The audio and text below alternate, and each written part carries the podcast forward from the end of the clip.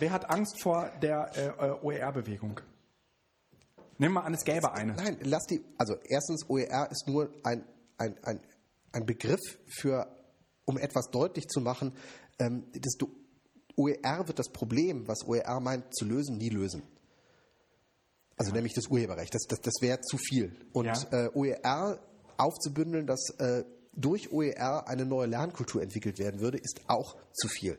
Das heißt, OER ist eine Bezeichnung für einen, Themenkomplex, der äh, das Urheberrecht betrifft mit den Lizenzproblemen, der äh, Lernprozesse und verändernde Lernprozesse betrifft, äh, wo man eben sagt, wir müssen das öffnen, wir müssen, wir dürfen dann nicht mehr so didaktisiert vom mhm. Lehrer, sondern mhm. der Schüler kann selbst wählen. Dann kommt Open Data mit rein, was mhm. schon wieder irgendwie am Urheberrecht dran ist. Das ist ein Konglomerat, was nicht fassbar ist im Sinne von OER ist das und das und damit meinen wir das und das und deshalb wird das und das auch am Ende irgendwie da rauskommen und wir mhm. lösen was, sondern mhm. das ist das ist so ein Übergangsphänomen, mhm. glaube ich. Mhm.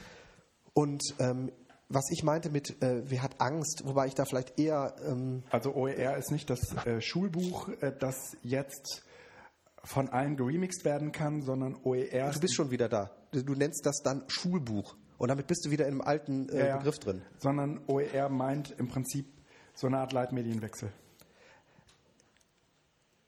Kannst du auch in OER interpretieren, Open Educational Resources. Das ist immer die Frage, wie du siehst. Du kannst es auch einfach als Distributionsweg sehen, äh, Ach, vor allen Dingen in der dritten Welt. Das ist schwierig, das zu, so, so, so, eng zu sehen. Ja, aber dann sollte man sich irgendwie grundsätzlich von diesem OER-Begriff verabschieden, das ist ja zum Kotzen. Nein, weil er im Moment tragfähig ist und etwas beschreibt, was die verschiedenen Leute zusammenbringt und äh, in Austausch kommen lässt. Ja. Also der Begriff ist wichtig, weil er im Moment Bildungsmaterialien, Produzenten, äh, Nutzer. Aber wäre es nicht viel schlauer, sagen wir mal, die, die Leute unter dem Label Internet und Bildung oder Internet und Schule oder Internet und was, was, soll ich auch immer äh, zusammenzubringen als unter dem Label OER? Ja, das ja. ist ja eine, das, UER ist ja schon wieder eine Subgruppe, die eine stärker materiallastige äh, Perspektive hat.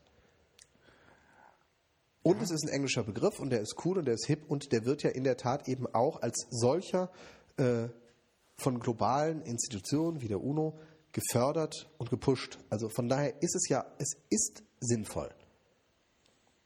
Aber mhm. es werden eben ganz andere, äh, nicht ganz andere, ganz unterschiedliche Vorstellungen, Assoziationen mit diesem Begriff in Verbindung gebracht, sodass ich glaube, dass dieser Begriff langfristig ein Phänomen sein wird, aus dem aber unterschiedliche äh, Initiativen nochmal wieder hervorgehen werden. Im Moment ja. verstehen, verstehen viele Leute nicht, was mit OER gemeint ist. Ja, aber ist es dann letztendlich. Ich meine, und das digital, das ist das, also das digitale Schul, es ist ein Kit zwischen dem Bruch der analogen Welt mit der digitalen Welt. Wenn du vom digitalen Schulbuch sprichst, dann hat das digitale Schulbuch auch einen Anteil am OER. Mhm. Aber OER ist mehr als das digitale Schulbuch. Wenn du von neuer Schule, neuem Lernen, sinnvollen Lernen, Project-Based Learning, ähm, Lernen ohne festes Curriculum sprichst, dann ist das auch ein Teil in der OER-Debatte. Aber das eine meint das andere auch nicht gleich. Und OER verbindet diese beiden Perspektiven. Das heißt, beide Gruppen können sich in dem Rahmen der OER treffen. Ja, Entschuldigung, aber OER, da steht ja immer noch das R drin für Resources. Ja.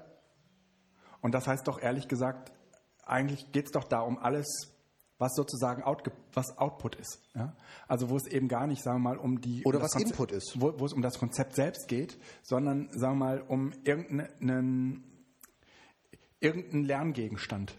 Ja. ja? Und äh, da würde ich dann aber doch ehrlich gesagt das, den ganzen Bereich von, na, ich sag's jetzt mal, äh, MOOCs und so, haben ja mit OER selbst erstmal überhaupt gar nichts zu tun. Sondern die haben etwas mit Open Education, äh, Open Edu Education zu tun, aber Open Education MOOC ist ja ein Prozess. Ja, ne, aber das ist ja das, was du eben sagst mit äh, diesem äh, äh, offenes Curriculum, projektorientiertes Lernen oder so. Ja, dafür brauche ich ja Materialien auch. Ja, genau, Materialien. Aber, ja, das ne? ist immer mit unter der Perspektive des Materials. Deshalb Richtig. meine ich das. Also du hast ja. auf der einen Seite das Schulbuch, auf der anderen Seite. Aber insofern Seite, ist es ja schon relativ konkret. Ja, ja aber es, es, es kittet eben. Es ist nicht. also OER kannst du im alten denken, kannst du im neuen denken. Du kannst OER als klassische Sache, Ja. CC-lizenziertes Material, was ganz klassischerweise wie in der heutigen Schule noch angewendet wird, kannst du denken. Ja, Ne? Einfach Material, was Ja. offen ist im Sinne von frei weiterverarbeitbar. Aber und- ja. Du kannst aber OER auch denken als Materialgrundlage für eine Schule, die ganz offen arbeitet, die viel, ja, die, wo, wo eben nicht mehr das Curriculum den Weg vorgibt, sondern das eigene Interesse. Auch da kannst du OER denken. Und deshalb meine ich, verbindet der Begriff OER im Moment zwei Debatten oder zwei Perspektiven einer Debatte, die wichtig ist. Ja. Aber das ist nicht die Lösung, sondern wir werden uns irgendwann entscheiden müssen, in welcher Richtung äh, gehen wir da. Und deshalb finde ich es im Moment positiv, dass immer mehr darüber gesprochen wird, dass Bildung oder dass die digitalen äh, Netzwerke, die, das Digitale an sich ähm, eben kulturell Veränderungen herbeiführt, gesellschaftlich damit Veränderungen herbeiführt und eben auch Schule in seiner Art verändern wird. aber verwässert das nicht den Begriff? Was ist denn der Begriff? Er ist nicht definiert als solcher, fest definiert, dass du sagen kannst, ich kann jetzt was ausschließen und was äh, klar hinzu, ein, zuordnen.